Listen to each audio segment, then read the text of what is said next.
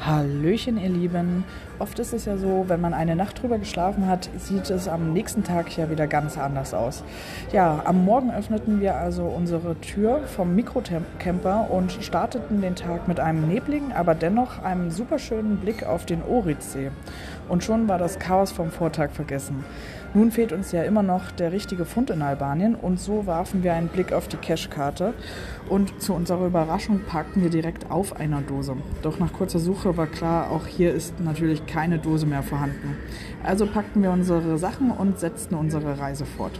Nur wenige Kilometer entfernt konnten wir dann doch noch den Länderpunkt durch eine Dose in einem stillgelegten Bahntunnel und in einem noch aktiven Hotel ergattern. Ja, und nun ab zur nordmazedonischen Grenze. Hier wartete bereits das nächste kleine Abenteuer auf uns. Denn während der Grenzüberschreitung wurden wir von Faunen kritisch beäugt. Diese schienen schon gewusst zu haben, dass uns die Green Card fehlt. Laut der Grenzpolizei hätten wir diese vorab beantragen müssen. Da wir dies aber nicht wussten, mussten wir die Green Card vor Ort erstellen lassen. Ja, und dann wurde es auch schon lustig.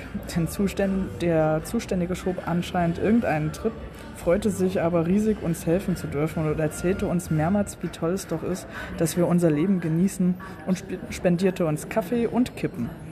Außerdem spielte er uns dann noch Chill-Out-Musik vor und sagte, wir sollen auf der Couch erstmal entspannen.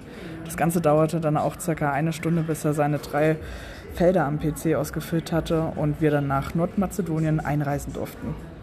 Hier konnten wir schon nach wenigen Kilometern den Länderpunkt in der Nähe eines Tempels einsacken.